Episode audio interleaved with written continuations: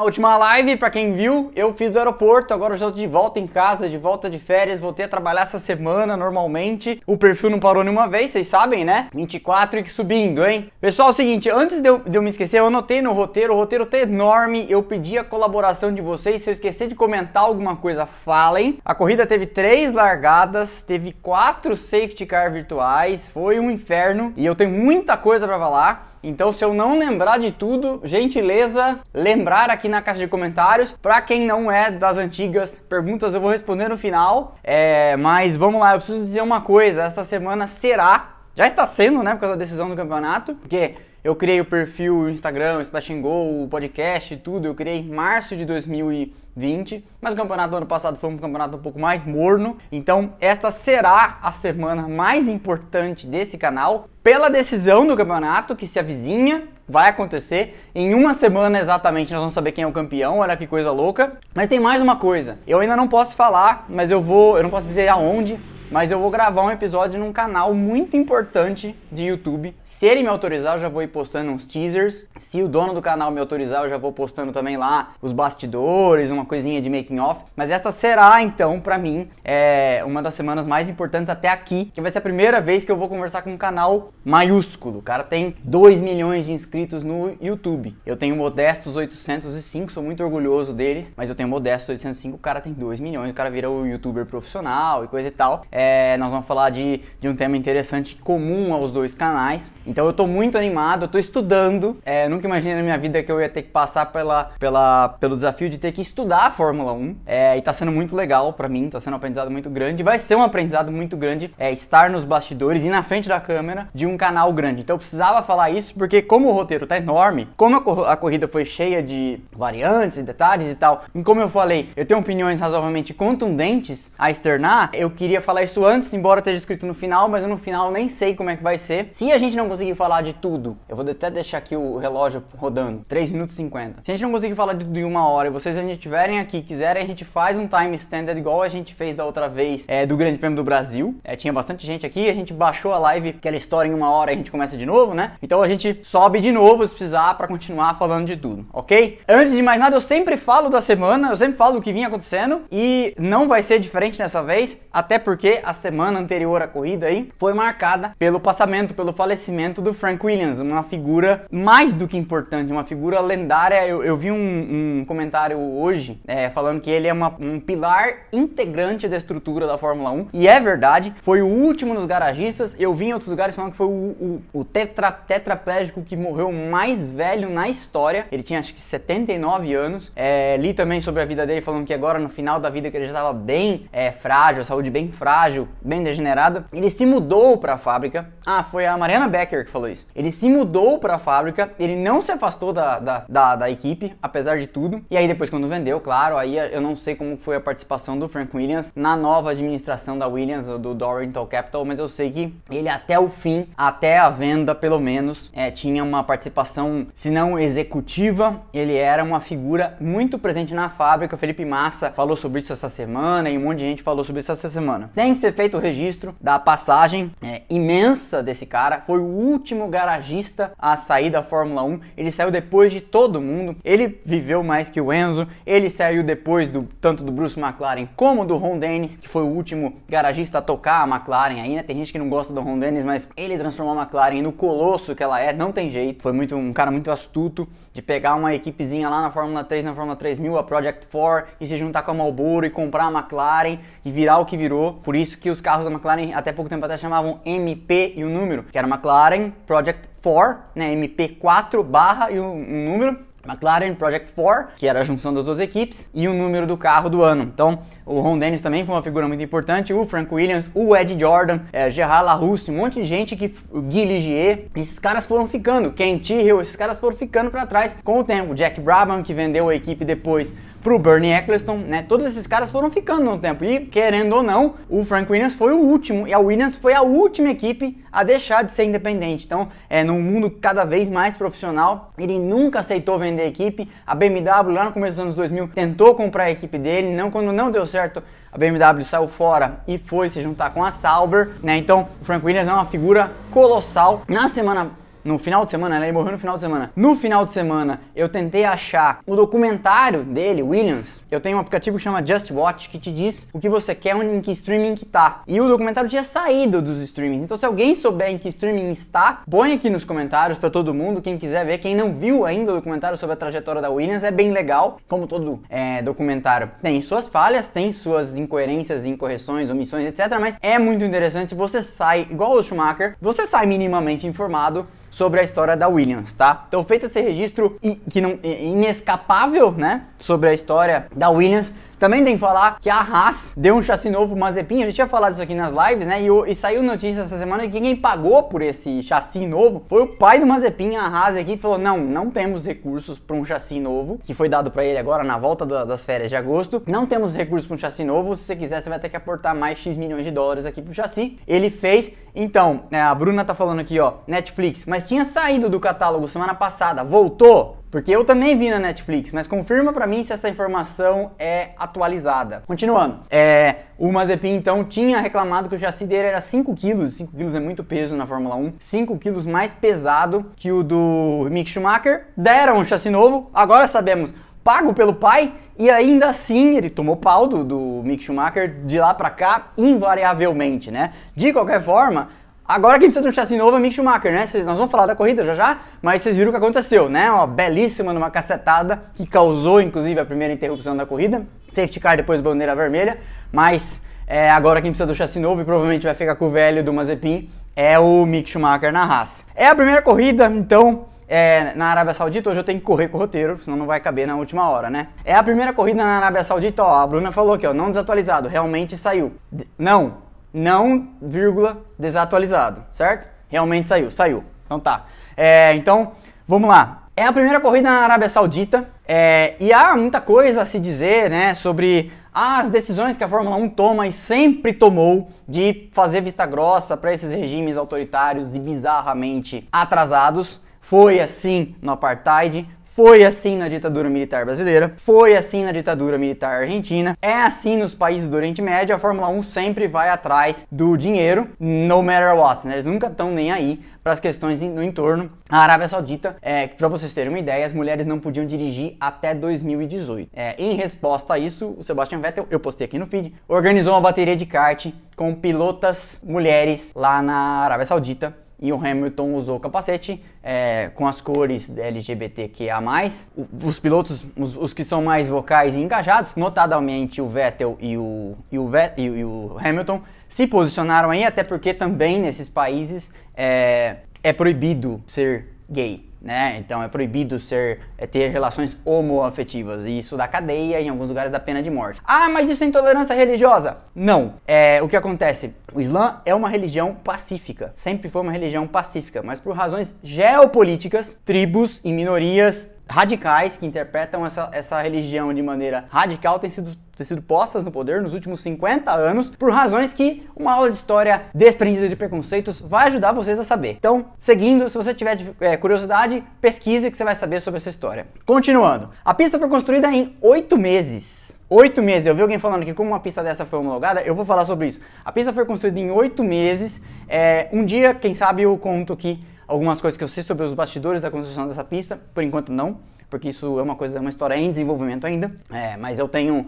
um, um furo para dar um dia, quem sabe, é, sobre essa história. Foram levados do Bahrein para a Arábia Saudita 400 fiscais emprestados lá do circuito de Sakir, porque não tinha gente qualificada. A Arábia Saudita tem zero história com automobilismo, então não tinha nem fiscais qualificados e formados pela FIA. No Qatar você tinha, porque o, o circuito do Qatar é um circuito internacional onde a MotoGP corre e outras categorias correm, então não tinha gente, não tinha material humano para correr lá no circuito. Eu já vou entrar, era um tópico que eu falaria mais à frente. Não, na verdade não. Na verdade era um tópico que eu falaria agora. Vou ser bem direto e reto. A FIA jamais homologaria um autódromo desse jeito se não fosse pelos petrodólares grossos, pelo dinheiro grosso que entra de patrocínio da Arábia Saudita na Fórmula 1. O circuito é temerário, me lembra Monruí onde a Fórmula 1 corria nos anos 70. Me lembra, eu anotei aqui outro também, me lembra Macau. Se você nunca assistiu, assista a Fórmula 3 em Macau. É uma loucura, não tem área de escape, é extremamente perigoso. A FIA jamais homologaria.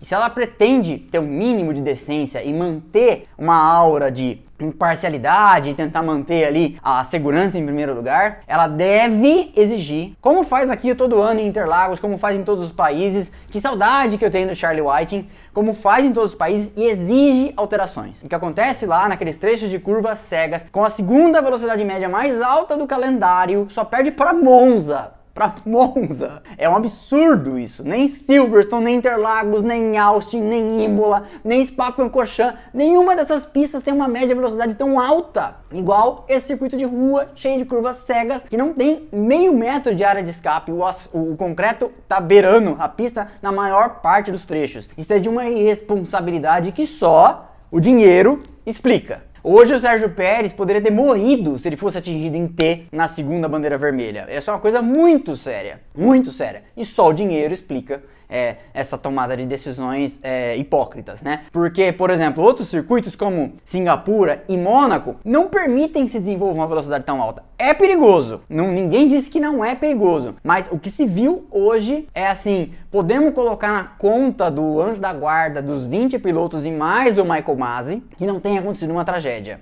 tá? Na mais levando em consideração os ânimos exaltados, não só do Hamilton do Verstappen, mas grid abaixo, porque a McLaren tá numa briga feroz com a Ferrari, a Alpine e a AlphaTauri estão numa briga feroz, tem gente que briga para justificar a vaga que manteve, ou medo de perder e etc e tal. Então assim, é, é, é muito sério, é muito sério o que aconteceu. Então assim, se alguém morresse, alguém ia ter que responder por isso, por essa palhaçada. O circuito, o layout foi definido não faz nem. Nesses oito meses o layout mudou, o traçado era outro. É uma maluquice o que fizeram em prol de dinheiro. Então eu espero que ficando no calendário sejam feitas aí as, as alterações que eu falei. É, eu não vou pular direto para a corrida, porque eu quero fazer um, um comentáriozinho aqui, né? Eu preciso comentar sobre o Max Verstappen quase jogando tudo pela janela ontem na classificação. É, ele vinha numa volta assombrosamente rápida. A Red Bull até está surpreendendo, todo mundo esperava que as coisas fossem mais fáceis para a Mercedes. A Mercedes parecia ter um carro um pouco mais veloz na corrida, como nós vimos hoje, mas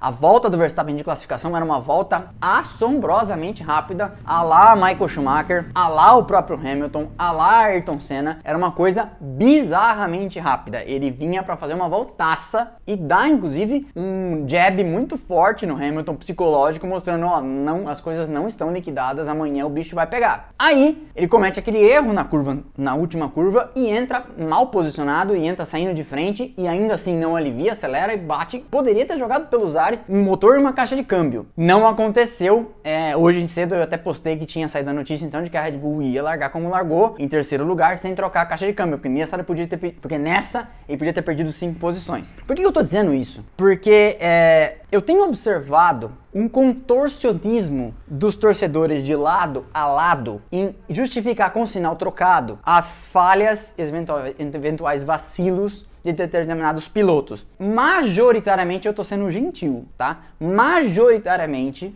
é, detratores do Hamilton e fãs do Verstappen. Eu tô dizendo que é lado a lado por puro fair play, porque na verdade é 95% de pessoas que não gostam do Hamilton e passam a mão na cabeça do Verstappen. Que imagine, invertamos, se o Hamilton tivesse feito aquela pataquada na classificação que o Verstappen fez. Isso me lembrou um texto, é, eu não vou entrar nas razões, claro, de por que, que as pessoas são assim com relação ao Hamilton. Eu já falei várias vezes aqui, eu acho que algum pouco disso aí é Sigmund Freud plus Gilberto Freire. É, se você não leu sobre esses autores, eu acho que você vai, uma pesquisa você vai entender onde eu tô me referindo indiretamente, não cabe entrar aqui nesse mérito, mas também tem, é lógico, aquela questão de que o dominante de então sempre vai ser odiado. É, a não ser que ele seja brasileiro, claro. Né? Mas o Hamilton sofre pela mesma coisa que o Vettel sofreu e que o Schumacher sofreu e que outros vão sofrer, de que o dominante de então é o inimigo público número um de todos. Mas isso me lembrou um trecho que atribuem ao Luiz Fernando Veríssimo. Eu não tenho certeza se é dele, então não quero acreditar errado, mas o trecho se passa, se você assistisse no YouTube eu vou pôr na sequência aqui, na edição vai sair na sequência, mas é um trecho que passa num seriado da Globo chamado Comédia da Vida Privada, que passava nos anos 90, em que o Marco Nanini dá o seguinte texto, falando sobre o torcedor torcedor de futebol, mas aplica-se aqui à risca. No seu coração, cada torcedor sabe que seu time é o melhor do mundo. É uma convicção infantil que nunca envelhece e nunca morre. Até o torcedor do pior timeco, quando está sozinho com a sua paixão, se convence que se um dia as circunstâncias forem certas e os astros combinarem, o mundo descobrirá o que ele sempre soube, que o seu time é o maior de todos. E eu aqui acrescento um dedinho de poesia de autoria do Rodrigo. Para algumas pessoas, elas não vão descobrir apenas que o seu time é o melhor de todos, tanto no futebol como na Fórmula 1. Elas gostariam que todo mundo descobrisse que o seu time não é só o melhor de todos, mas é o único time possível. As pessoas que não gostam de determinados pilotos e também de determinados times de futebol, porque gente, é por isso que as pessoas matam por causa de futebol. Eu espero nunca ver uma morte por causa de piloto de Fórmula 1, mas vai saber, né? É, o, o, pros rumos que o mundo e a humanidade caminham, vai saber, né? A dose necessária de Rivotril, né, deveria ser cavalar. Quando a pessoa vê, nas poucas voltas que houve corrida livre hoje, os dois andando no limite, cometendo pouco ou nenhum erro, era bonito de ouvir, era poético de ver. É, e isso já aconteceu em outras corridas, mas especialmente nessa, em que os carros estão especialmente parelhos. A Red Bull era melhor no primeiro trecho, a, melhor, a Mercedes era um pouco melhor no segundo e muito melhor no terceiro. Então, o que a gente via, é, e se você, você poderia até tirar a narração e só ficar ouvindo, principalmente ali naquelas voltas em que o Hamilton estava tentando chegar e não conseguia, tentando entrar no DRS e não conseguia, o que a gente via era para idiotas como eu que gostam tanto desse esporte, era quase poético. Era quase de emocionar de assistir. Mas as pessoas que não gostam de um ou de outro, elas entendem que não só o Verstappen é o melhor piloto, como ele é o único piloto possível. Que o Hamilton é pior que o Kovalainen. Que o Hamilton é pior que o Alexander Wurz. Então assim, que na verdade o carro da Mercedes é tão bizarramente superior que mascara, que macula. Por isso que é a razão de eu trazer esse texto aqui. Que lá no seu íntimo, quando sozinho com a sua paixão, o torcedor sabe que um dia a unidade descobrirá aquilo que ele sempre soube. Eu estou recitando aqui de trás para frente, mas é mais ou menos esse o sentido do texto. Então, não é crível acreditar numa coisa dessas. O campeonato, nós estamos tendo o, o Noves Fora, a palhaçada que foi a corrida de hoje, que eu vou falar já. Noves Fora, a palhaçada que foi homologar esse circuito. É, o que nós estamos vendo é já é, não cabe mais discussão, digno de Senna Prost, digno de Lauda Hunt. Acho que essa, essa na verdade, por ter virado Hollywood, nós estamos falando dela, mas na verdade essa, essa rivalidade não está nem perto de Laudas, é, de Senna Prost de Piquet Mansell, né, de, de Schumacher e Mika Hakkinen, talvez ali no auge do Mika Hakkinen, nós estamos vendo é histórico. E eu acho que seria legal, eu sempre falo isso, seria legal que a gente aproveitasse, que a gente curtisse até a última gota essa rivalidade sensacional, que daqui 30 anos vão falar para as pessoas, sabe aquela categoria que não existe mais, chamada Fórmula 1, aquele negócio que as pessoas não usam mais, chamado carro? Então, nós vimos a história se escrita debaixo dos nossos olhos. Então, foi assim em diversas vezes nesse final nessa temporada. É, nós tivemos diversas corridas históricas, lances, contatos, eles bateram já duas vezes, etc. É, o que nós vimos acontecer aqui em Interlagos é uma coisa surreal. É, a exibição que os dois têm dado é surreal e eu tento me manter numa posição equidistante de ver o bom dos dois e ver o ruim dos dois. E, e assim, nós nunca vamos saber, porque isso é bizarramente impossível de se alcançar, nós nunca vamos saber quem é melhor. Vocês só estão aqui nesse, nesse canal, a gente só assiste a corrida, porque todo final de semana a gente tenta chegar na resposta utópica de quem é o melhor. Nós não sabemos quem é o melhor, como nós não sabemos quem é melhor entre as equipes. E eu tô dizendo isso por causa desse contorcionismo que eu falo, dessa fé cega de torcedor, porque tem gente na minha caixa de comentários que vem aqui e fala assim: é, mas esse carro da Mercedes tá ilegal. Veja, o paradoxo que é. Quando você fala isso da Mercedes, da Red Bull, da Haas, de qualquer carro, você tá chamando, por exemplo, se você gosta do Verstappen, está falando que o carro da Mercedes é ilegal, você tá chamando o Verstappen e a Red Bull de incompetentes idiotas, porque eles são os maiores interessados em protestar o carro. Eles são os interessados em estar tá presente junto com os fiscais quando o carro é submetido ao escrutínio no parque fechado. Então, você tá chamando o teu ídolo, o teu herói, o seu preferido de idiota, de incompetente. Isso é paradoxal, isso é bizarro, isso é uma coisa, eu nem sei se paradoxal é o termo, é, mas isso é completamente fora da realidade, porque então está dizendo que aquele para quem você torce é um imbecil a ponto de não conseguir enxergar, de, que está debaixo do nariz dele, de que o carro da Mercedes é legal, ou que o carro da Red Bull é legal, ou que a Ferrari, que a,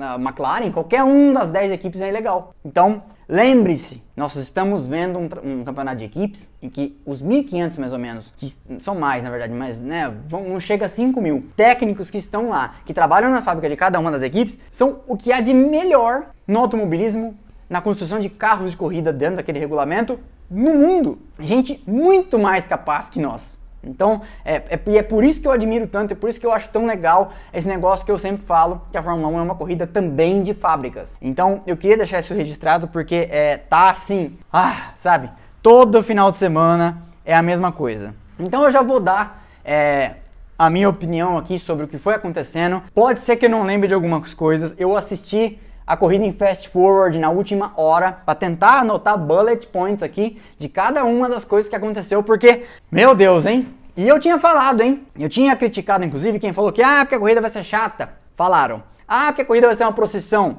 Falaram. Ah, porque não dá para ultrapassar. Falaram.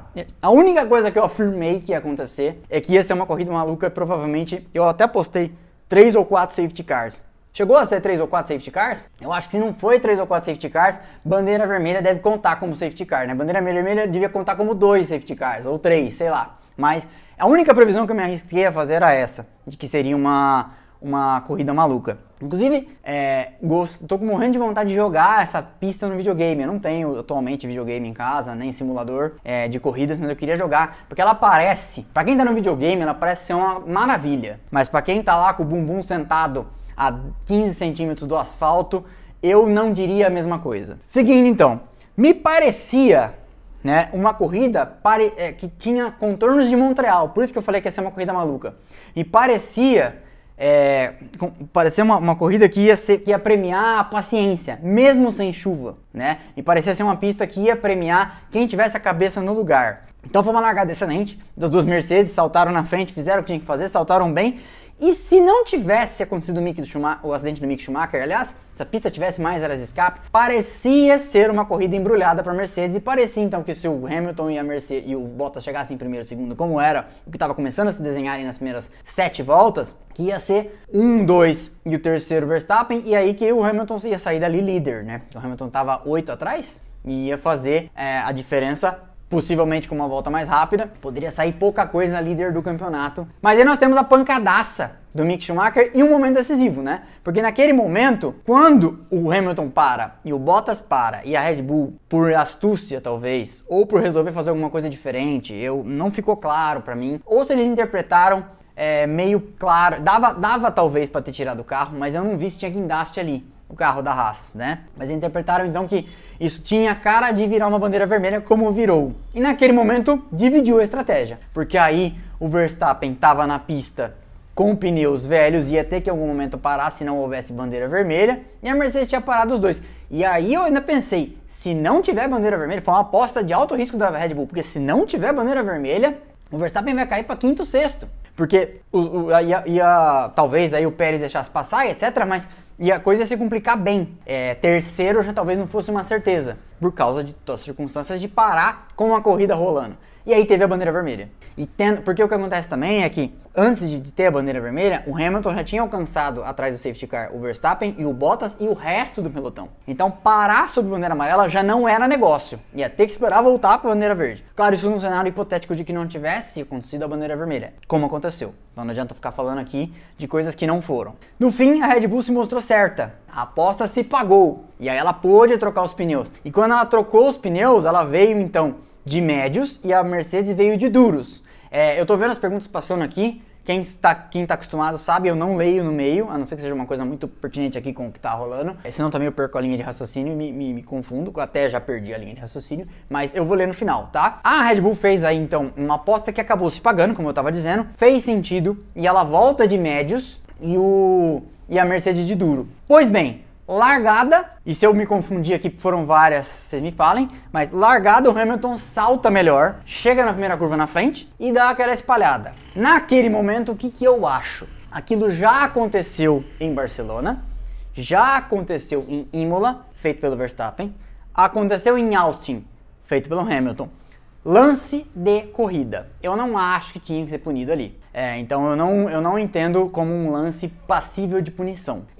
Porque, a, em prol da consistência com as coisas que vinham acontecendo até aqui no campeonato. Se não puniu a espalhada do Verstappen em Imola, se não puniu a espalhada do Verstappen em Barcelona, se não puniu a espalhada do Hamilton em Austin, não tinha que punir a espalhada do Verstappen, é, a espalhada do Hamilton, perdão, na primeira, na, na segunda largada, né? E aí, é, naquele embrólio, o Ocon acaba passando o Hamilton. Resultado na sequência, uma pancada séria. O Sérgio Pérez, como eu falei, podia ter se machucado feio. Bandeira vermelha, segunda vez, interrompe-se a corrida. Muita discussão, etc. Eu entendo aqui gente entra numa zona aqui importante em que falhou, e é por isso que eu ando puto com a FIA, como se isso importasse alguma coisa para alguém, né? Mas eu ando puto com a FIA porque eu acho que numa dessas ela pode jogar um campeonato que tá maravilhoso, é naquela coisa de é, mas ficou meio confuso, a história ficou mal contada, porque a hora que não explicam nem que o incidente tá sob investigação, você já corta para um rádio da FIA falando com a Red Bull, eu vou te fazer uma oferta de você dar a posição com o carro parado aqui, largar atrás, e aí eu vou perguntar com a Red Bull. A lógica é, como não falaram que o incidente estava investigação, a gente tem que ficar fazendo o, o raciocínio de trás para frente, né? Mas a lógica foi: se você aceitar você não vai pagar a punição com a corrida rolando, o que pode ser uma vantagem. Um stop and go, ou 5 ou 10 segundos, pode ser uma vantagem, porque largando parado, você de repente larga melhor, mesmo que largue de terceiro, mesmo que largue de segundo. Por que, que a Mercedes tinha que ser ouvida? Porque a Mercedes pode falar: não, não, não.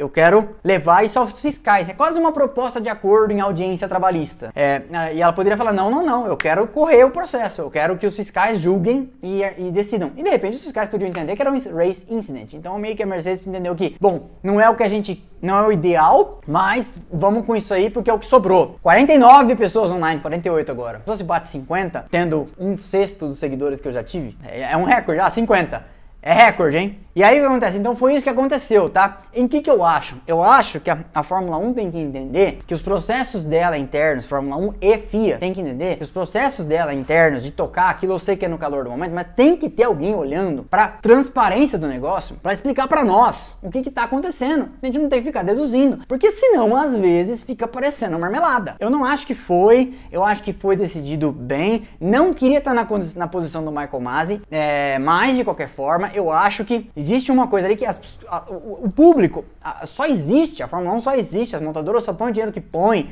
A, a, gente só tá aqui por uma razão muito simples. O público, eu, vocês, todo mundo tem que entender o que tá rolando. Então acho que eles falham muito, do mesmo jeito que falham muito quando deixam uma corrida terminar, assistem o pódio e depois o pódio muda. Depois a, a vitória é troca de mãos, etc e tal. Então eu acho que tem que ser. Eu, eu ainda achei hoje, a julgar pelo como a FIA faz as coisas, de maneira incoerente e inconsistente, eu ainda achei que hoje a corrida ia terminar subjúdice. Quando os, os, os, dois estavam sob investigação no final, por causa do incidente lá da, da, entrega de posição. Nós já vamos falar dos incidentes, né? Da entrega de posição, porque na minha opinião foi mais de um incidente, mas a gente já fala. É, e aí eu acho então que a FIA faz um desserviço imenso. É, e a Fórmula 1 tem, tem sido muito legal e crescido demais. É, os dados mostram que a Fórmula 1 está crescendo é, globalmente, até contrariando as expectativas, porque o transporte transporte individual é uma coisa que tende a, a decair, né? É, o jovem hoje em dia já não tá mais ligando pra esse negócio de comprar carro, como na minha geração, quando eu tava adolescente, meu, único foco era fazer 18 anos e ter um carro, aquelas coisas assim. Hoje já não é mais assim, as coisas estão mudando. Então, uma categoria, uma liga, né, global, desse tamanho, que como diz o Bernie Eccleston, eu já falei aqui, organiza o equivalente a uma Copa do Mundo por final de semana, uma, uma Copa do Mundo por final de semana, em termos de tamanho, de alcance, né? Fala com 188 países e tal, não pode fazer esse tipo de coisa tem, nós temos que ser comunicados. A gente não tem que ficar deduzindo ou dependendo da transmissão e da tradução nem sempre full, nem sempre completa do, do Max Wilson, né? E do, do, do.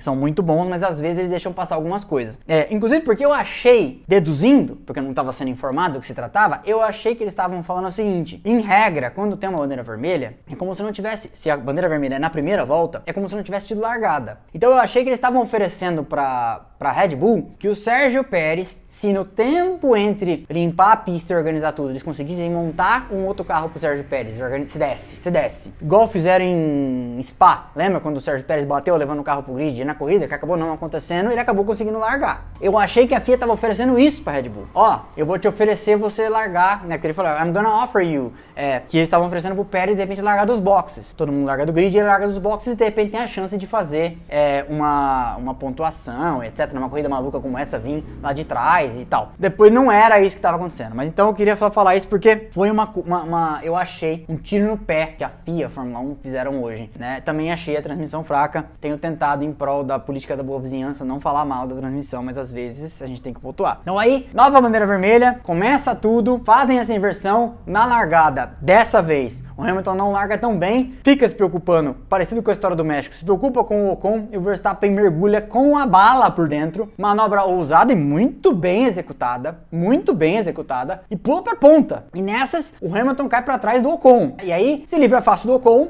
e parte em perseguição ao Verstappen. E ali a gente viu, na minha opinião, alguns dos momentos mais bonitos da corrida, porque foi a perseguição. Foi o Hamilton correndo atrás do Verstappen, sem ninguém entre eles, como a largada tinha se dado há pouco tempo, sem, é, como é que eu vou dizer, sem retardatários, né, porque tinha todo mundo preso lá atrás. Então, era uma perseguição head to head ali, face to face, um, um com o outro só. E eu achei isso, isso muito bonito. É, foi muito, na verdade, acho que foi um dos momentos mais belos dos últimos anos na Fórmula 1, é, mesmo os carros não fazendo aquele barulho lindo de outras eras, eu achei que foi uma, uma coisa muito legal o que aconteceu. Eu também é, não entendi, eu não posso deixar de, de pontuar, como eu falei, que se quando a bandeira vermelha acontece como se não tivesse ouvido largada, isso já aconteceu em N oportunidades no passado, quando você não tinha safety car e tal. Bateu, teve bandeira vermelha na primeira volta, quem sobrou fica no grid e larga do jeito que o grid foi classificado. Nesse caso, larga do jeito que o grid foi definido ali, com o Ocon em primeiro, Hamilton em segundo, Verstappen em terceiro. Então eu não entendi por que, que teve essa, essa, esse rearranjo.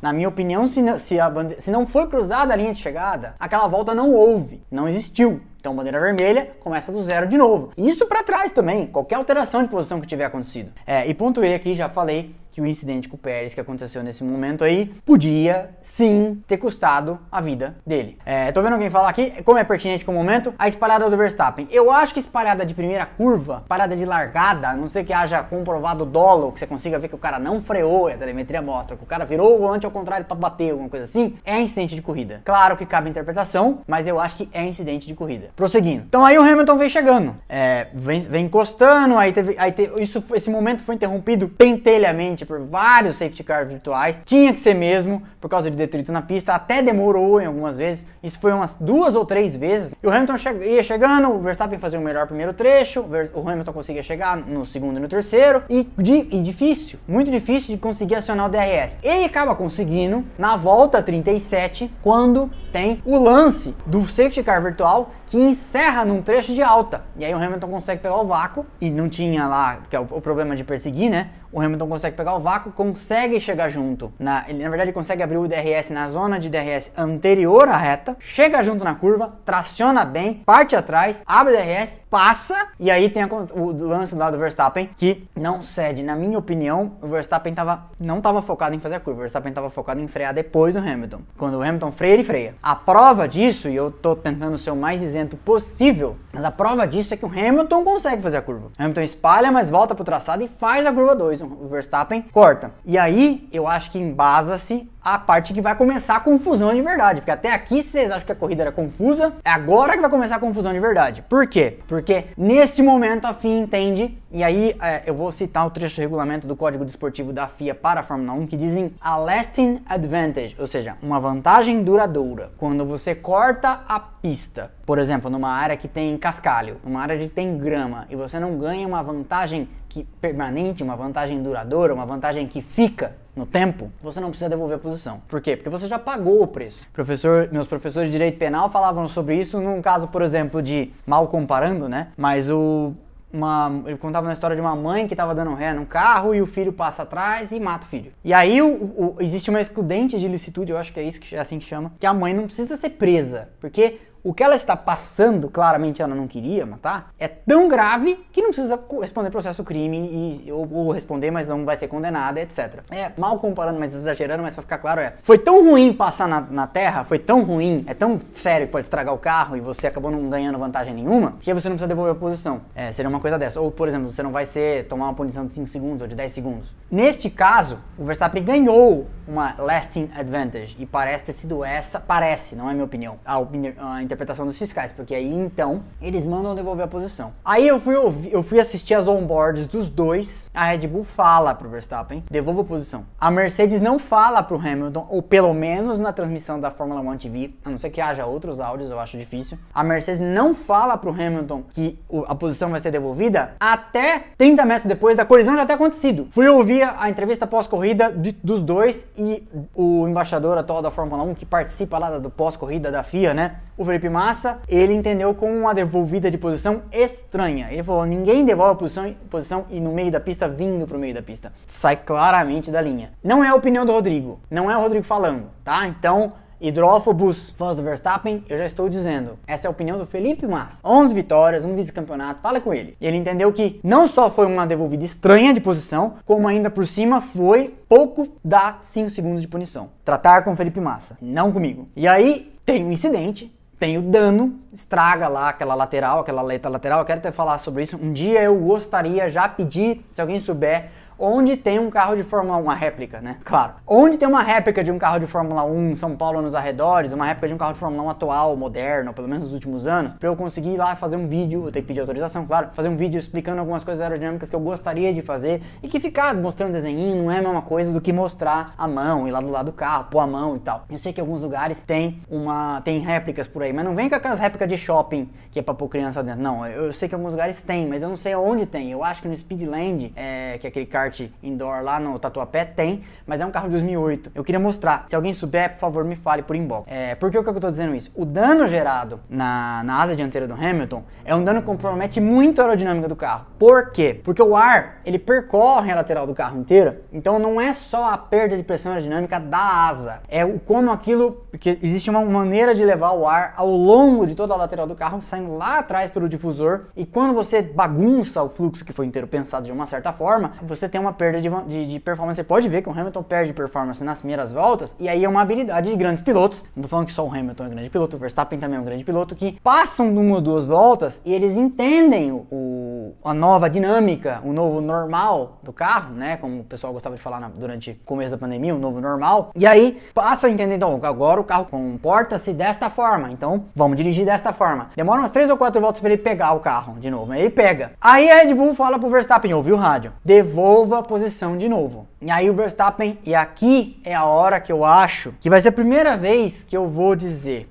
uma, vou fazer uma previsão ousada. Eu acho que existe a possibilidade do Verstappen bater no Hamilton em Abu Dhabi. Pelo nível de jogo pesado que, que eu vi hoje, eu acho que existe a possibilidade, porque a batida interessa ao Verstappen, como interessava ao ungido pelo Espírito Santo Ayrton Senna em Suzuka 1990. Não terminassem os dois, o Senna era campeão. Então, agora, não terminarem os dois, os dois estão empatados, o Verstappen tem uma vitória a mais, o Verstappen é campeão. Esta carta está em cima da mesa. Vendo o que eu vi hoje, arrisco dizer que isto agora está em cima da mesa. Eu vou dizer por quê. Porque quando mandaram ele devolver a posição pela segunda vez, já que a primeira não foi executada, porque o Hamilton bateu na traseira dele, o Hamilton não entendeu, e ouviu o rádio, como eu falei, o Hamilton é comunicado depois de bater, devolve a, posi a posição. Aí, quando o, o, o, o Verstappen devolve, ele devolve antes da linha do DRS. Então ele devolve conservando a velocidade, mergulha por dentro do Hamilton, ultrapassa o Hamilton tendo estado atrás na linha de detecção do DRS, faz a curva, entra na reta na frente, abre o DRS e liquidado. Eu sou advogado, eu entendo que o que não é proibido é permitido e que se você fizer uma, uma leitura estrita no preto no branco do regulamento, não é, não tá errado o que o Verstappen fez. Não é ilegal. Como, por exemplo, é, vocês sabem que o incesto, tô usando um exemplo aqui, não é ilegal? Ele é imoral, ele é reprovado pela sociedade. Mas não está escrito no Código Penal que você dormir com a sua prima com a sua irmã é crime. Mas é imoral, todo mundo acha absurdo, inclusive eu. É, mas é a mesma coisa. Não está dito em lugar nenhum do regulamento que não dá para devolver a posição daquele jeito, já aproveitar passando atrás na zona do DRS, abrir o DRS, passando atrás da zona de detecção do DRS, abrir o DRS e passar de volta na mesma reta. Só que isso contraria o espírito do Código Desportivo que fala que você não pode carregar uma lasting advantage, uma vantagem que dure no tempo. Então aquela devolvida de posição posição foi uma devolvida para inglês ver. É para inglês ver, né, no caso. Desse caso, bem, bem usada, porque o Hamilton é inglês. É, mas vocês entenderam o que eu quero dizer. Foi uma, uma devolvida de, de posição marota, maneta, João sem braço, armless John. Então, aí mandaram devolver de novo. Algumas voltas depois, acho que deve ter tido uma comunicação ali que não saiu no rádio para nós mas que a, a, FIA falou: não, querido, você tá viajando, devolve a posição de novo. E aí, quando devolve a posição de novo, acho que o Hamilton mais, mais escolado, já com a bateria do bateria bem carregada, ele faz a curva bem para fora, porque o que acontece? Quanto mais você embarriga e consegue fazer uma curva fechada, você consegue apontar mais cedo para a reta, e ele manteve o Verstappen aqui lá de fora, e apontar. Aí o Verstappen abriu o DRS, mas não conseguiu passar ele. E aí dali para frente também entra em jogo aquilo que se não tivesse acontecido esse monte de incidentes, talvez fosse a lógica de uma corrida normal, que os pneus do Verstappen médios tivessem no fim da vida, e aí talvez é, a gente tivesse vindo uma corrida normal em que o Verstappen e ele brigassem por posição sem essa palhaçada toda, sem ter que recorrer até a princípios gerais do direito para explicar o que aconteceu. Eu acho, é, eu achava que a corrida ia terminar subjúdice. Mas aí quando então ele devolve a posição o Hamilton consegue escapar no finalzinho, e aí você vê como o Hamilton estava inclusive determinado a dar um recado, né? Ficou fazendo volta mais rápida em cima de volta mais rápida. É, eu, inclusive, se eu sou a Mercedes, falava, querido, para, vai bater essa merda aí, tá com a asa dianteira danificada. Bate. Se bate hoje o Verstappen herda a vitória, acabou o campeonato. Eu achei, eu achei que nesse momento o Hamilton foi meio imaturo, devia estar tá com raiva, devia estar tá puto, sei lá mas eu querendo dar um recado mesmo pro Verstappen, mas aí com os pneus em melhores condições, apesar da avaria no carro, acaba fazendo aquele monte de voltas mais rápidas. E o Verstappen é, até fala que tá tendo problemas nos pneus, né? Mas é meio que. E assim, é uma corrida tão ofuscante que eu vou até ter dificuldade de comentar sobre as performances dos outros, tirando que o Ricardo foi bem, tirando que o Gasly de novo foi bem, tirando que o Ocon fez uma corridaça que poderia ter ido ao pódio, né? E com isso ele colocou o último prego no caixão da AlphaTauri que se, se ainda sonhava com o quinto lugar nos construtores, agora já era, né? A Alpine acaba levando então é, o campeonato, o quinto lugar no campeonato de construtores, não há o que a AlphaTauri possa fazer. Matematicamente sim, mas nós sabemos que a AlphaTauri não vai ganhar a corrida em Abu Dhabi com o Tsunoda em segundo. Aliás, Tsunoda, pelo amor de Deus, o Gasly na, carregou a AlphaTauri o ano inteiro nas costas. Mas, é, dito isso, vamos ver se eu não faltou nada é, no meu roteiro é, e a gente já pode falar do resultado da corrida, que é então, a corrida teve 2 horas e 6. Depois de tudo que aconteceu, se eles ainda encerrassem a corrida com duas horas, acho que o pessoal ia rasgar o ingresso e falar: ah, não, pelo amor de Deus, não dá. Ainda que eu saiba que quando tem bandeira vermelha no meio, é, ela, o prazo é elastecido para 4 horas. Mas então, vitória no Hamilton. É, mandem as perguntas, eu vou ler esse monte de mensagem que tá passando aí é, e a gente vai conversar. Mandem as perguntas, eu vou passar o resultado. É, eu vou fazer os comentários. Se isso não couber, e eu acho que não vai caber em uma hora, e vocês ficarem aqui falando comigo, a gente, se cair, a gente sobe outra live e continuamos, tá? Primeiro, 2 horas, 6 minutos 15 segundos, Hamilton. Segundo, Max Verstappen, 11 segundos atrás. Terceiro, Bottas, que acabou passando na última reta, né? É, me lembrou aquela, aquela vez em Baku que ele passou o Stroll na última reta também, na primeira corrida que teve em Baku, lembra disso? Em 2017? Acho que 17. Passou o Stroll que meio vacilou. O Stroll era para ter sido segundo naquela corrida, né? É, vacilou. É, e, o Stroll, e assim, quem achava que o Ocon, por ter sido um piloto Mercedes, ainda tem algum contrato com eles lá, ia facilitar, pode esquecer, né? O, o Ocon não facilitou nada para ninguém nessa, nessa corrida. Então, quem achava que o Ocon ia facilitar por ser piloto Mercedes, esquece. Bottas só passou ele na última reta. Bottas terceiro, quarto Ocon, quinto Daniel Ricciardo de McLaren, uma performance bem pela primeira vez. Né? E assim, é, é, como eu falo, essas corridas malucas como a de hoje, elas premiam a paciência, elas premiam a cabeça fresca. E aí o Ricardo já sabia que estava numa posição boa e foi levando, fez ultrapassagens, tal, chega em quinto.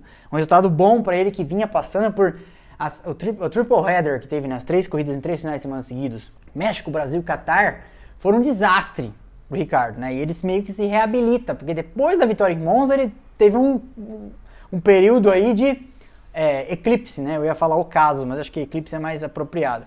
É, então Daniel Ricardo, quinto, Gasly em sexto, como eu falei, carregando a AlphaTauri nas costas, seria uma pontuação sensacional não tivesse o Ocon chegado em quarto e marcado 12 pontos contra, contra 8 dele com o sexto lugar. Sétimo Leclerc, oitavo Sainz, as Ferraris, a, elas neutralizam, porque o, o sétimo faz 6 e o oitavo faz 4, o Leclerc e o Sainz, eles neutralizam os 10 pontos do Ricardo. Então, meio que a McLaren também é, já pode dar adeus aí a essa, a essa terceira posição, porque acho que a Ferrari meio que sacramentou. A gente já vai falar de construtores, mas né, já vou falando aqui da pontuação.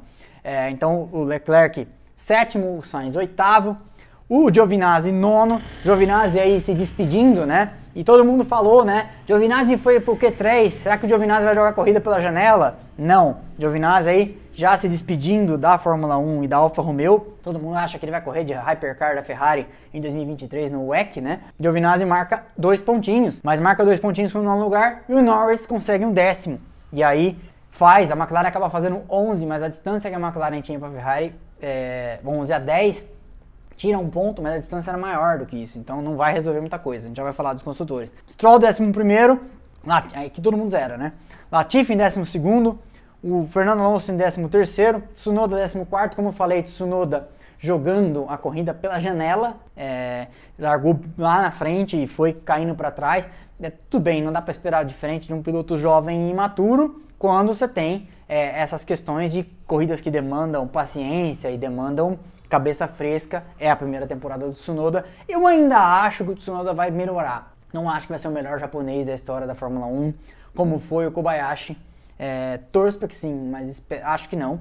Nem o Sato, por exemplo. Mas queria o Tsunoda melhor. Eu acho que o Japão tem um automobilismo tão importante, precisa ter um piloto de Fórmula 1 e precisa ter um piloto de Fórmula 1 bem. Então, Tsunoda 14, Raikkonen 15. E daqui para trás, abandonos, né? Sebastian Vettel, Sérgio Pérez, Mazepin, George Russell, que foi pego por trás pelo Mazepin na hora do incidente com o Pérez, e o Mick Schumacher, que foi o primeiro que abandonou.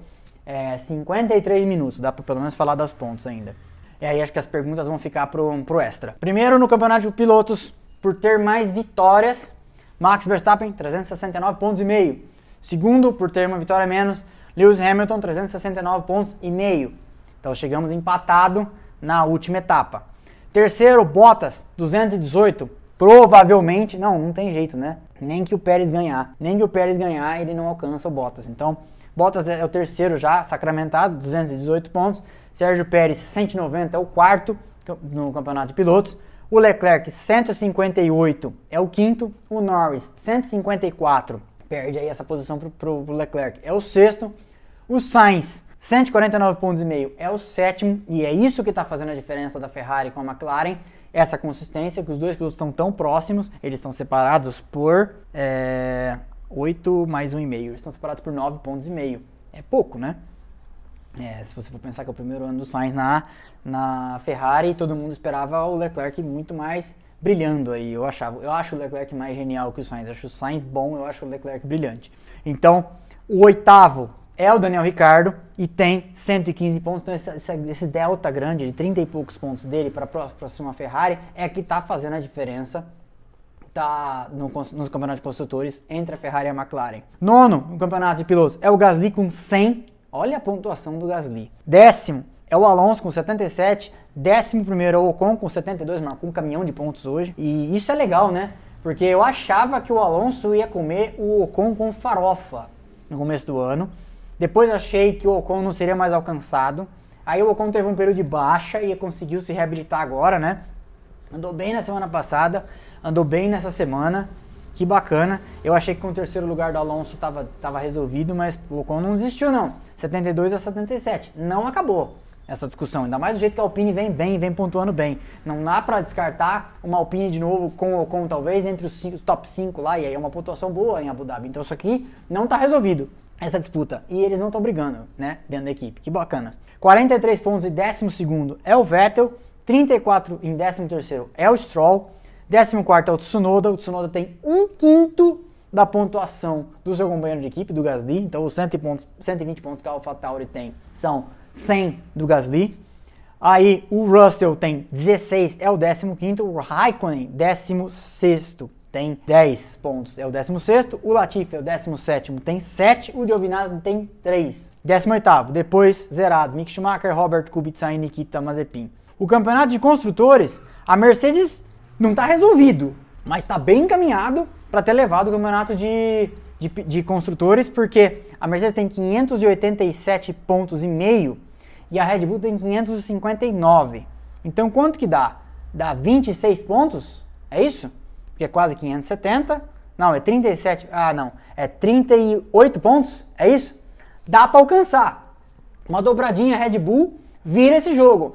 Mas não, não, não acho. Honestamente, não acho. Eu acho que O, o Bottas está num momento melhor do campeonato do que o Pérez e isso já é o suficiente para resolver a parada aí, é, porque depois nós não sabemos quem vai chegar na frente. Quem disser que sabe não tá, é, não tá falando sério. Quem veio tarde, tô vendo tem um comentário aqui, vai sair no YouTube. É, então, eu acho que a Mercedes já encaminhou construtores 587,5 a 559,5. A Ferrari 307,5 contra 269 da McLaren. Eu acho que também é no limite de conseguir passar, mas também precisaria ser uma dobradinha. É isso? Faça uma conta aí. Primeiro lugar faz 25, segundo lugar faz 18, a volta mais rápida dá 1. É, soma aí e vê se isso dá pra passar. Mas eu acho que não dá mais. Até pela lógica, né? Porque não tá tendo dobradinha dessas duas. Aí a Alpine liquidou a fatura a quinta, 149, porque a AlphaTauri tem 29. É matematicamente possível? É, mas vai chegar em primeiro e segundo a AlphaTauri? Não vai, né? Então, já foi. Aston Martin 77 pontos é a sétima, morreu aqui também, acabou, não chega mais. Williams é a oitava com 23, a Alfa Romeo é a nona com, 10, com 13 e a Haas é zerada com é, zero, né? zerada com zero é a última. Então, um minuto restante. É, vão derrubar? Tem 39 pessoas online. É, vamos para as perguntas? É, tem muita coisa para falar, ok? Lembrando, quem não voltar, que eu vou gravar quarta-feira um canal muito grande, com 2 milhões de inscritos, estou muito feliz. Vou gravar um vídeo com um canal muito grande, que vai sair lá, mas eu vou anunciar aqui quando eu puder. Né? Eu vou ter que pedir essa autorização para ele. Mas estou muito feliz. Vai ser o momento até agora mais importante da história desse canal. E hoje também foi muito importante porque nós já batemos 50. Vou derrubar a live, subo de novo, voltem!